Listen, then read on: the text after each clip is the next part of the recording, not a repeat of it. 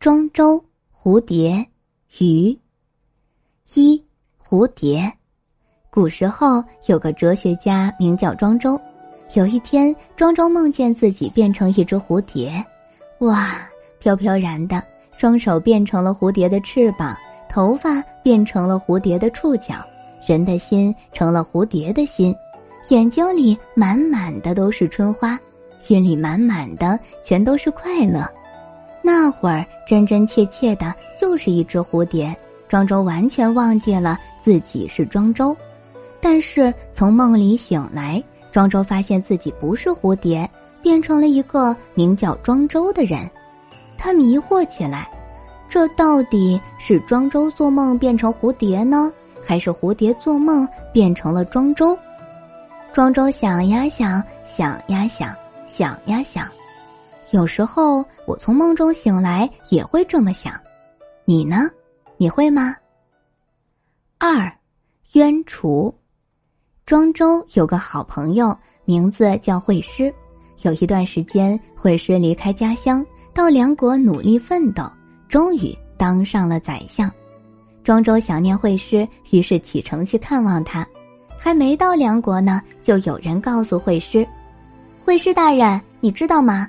庄周也来梁国了，他一定想要取代你来当梁国的宰相。惠施很担心，因为他知道庄周比自己聪明，于是他派人在京城搜捕庄周，足足搜了三日三夜。第四天，庄周去见惠施，给他讲故事。南方有一种鸟，它的名字叫鸢雏，鸢雏从南海飞往北海。没有梧桐树就不栖息，找不到竹子的果实就不吃饭，遇不上甘泉就不喝水。这时候有只吃食到一只腐臭的老鼠，鸢雏从吃面前飞过，吃以为鸢雏要来抢他的腐鼠呢，心里又急又怕，抬头瞪眼，发出一声怒斥：“呵！现在你想拿你的梁国吓唬我吗？”听了这话。惠师不由得笑起来。三，鱼。一天，庄周和惠师出门游玩，两人走到好水的桥上，桥下有鱼，鱼儿游来游去，好快活。庄周说：“你看，白书鱼在水中游，自由自在，真快活。”惠师想一想，反问道：“庄周，你不是鱼，怎么知道鱼快活？”庄周笑了。你不是我，怎么晓得我不知道鱼快活？我不是你，我不晓得你。你不是鱼，你不知道鱼快活不快活？这事明摆着，还要问吗？庄周说：“惠施，我告诉你，我当然知道鱼快活，我就是知道啊！就在刚才，就在桥上，就在看到鱼的那一瞬间，我就知道鱼游来游去，好快活啊！”四，相望江湖。庄周说：“水塘干涸了，两条富鱼被困在水洼里。与其这样子相濡以沫，不如游到广阔的长江大湖，在江湖里相互忘记。”五，大鹏鸟。庄周说：“北方的大海有一条鱼，它的名字叫鲲。鲲真大呀，不知道大到几千里呢。鲲从大海往长空一跃。”就变成一只鸟，名字叫鹏，鹏真大呀，不知道大到几千里呢。大鹏鸟奋力起飞，它张开的翅膀就像垂落天边的云。鹏鸟飞啊飞，飞到南方的天池，它翅膀一拍，水面就激起三千里的波涛。六，无用之树。庄周在山上看见一棵巨大的树。树干粗壮，枝繁叶茂，神态自若，健康长寿，看起来已经生长了好几千年，还要再生长好几千年。伐木的人坐在树下歇息，一点儿也没有砍伐他的意思。庄周走上前问那伐木的人：“你为什么砍山上的小树，却不砍这棵大树？”伐木的人说：“这种树的木材不中用，用它造船吧。”船一下水就沉了，用它造棺材吧，棺材腐烂的比尸体还快。坐凳子呢，一坐就坏了。做门窗呢，一遇雨水就受潮；做柱子吧，又容易被虫蛀。这是不成材、不中用的树木啊！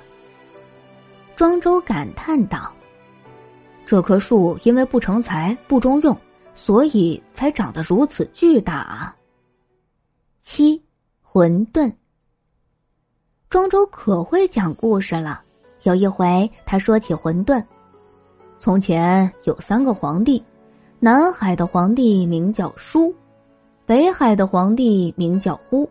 中央的皇帝名叫混沌，混沌长得很奇特，它没有七窍，不能看，不能听，不能吃，不能呼吸，也不能排泄。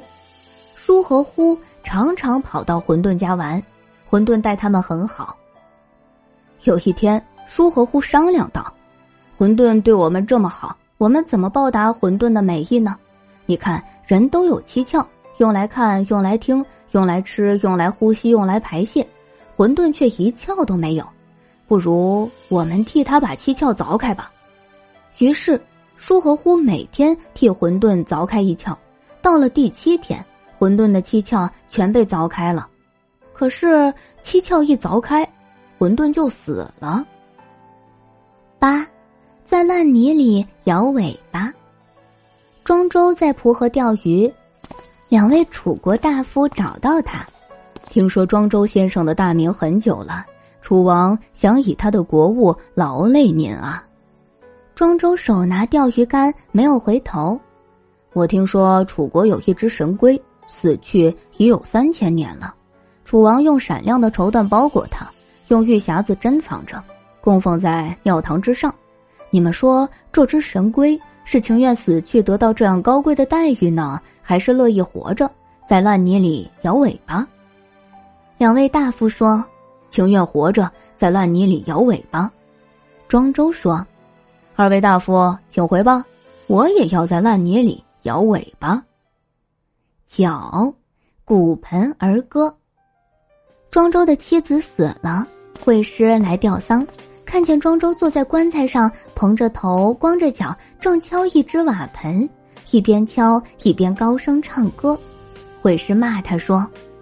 妻子与你共同生活，养育子女，操持家务。现在他死了，你不哭也还罢了，还敲盆唱歌，这也太不像话了。庄周放下瓦盆，他刚死的时候，我何尝没有感到悲痛呢？然而深思一下，人世间本来没有他，没有他的生命，没有他的形体，甚至也没有他的气息。大自然中偶然生出他这么一个人，现在生命变化，他死了。这只不过回归到大自然罢了，这跟春夏秋冬的自然循环是一样的。我知道妻子回归自然，安寝于天地之间，不禁停止哭泣，为他敲盆子，为他唱歌。转眼又过了几年，到了庄周的大限日子，弟子们侍立床前，哭着说：“伟大的造化！”他将要把您变成什么呢？将送您到何方的地狱去呢？您教我们学问，使我们受益。现在您要死了，我们该拿什么给您陪葬呢？庄周说：“我不需陪葬，你们丢我到野外好了。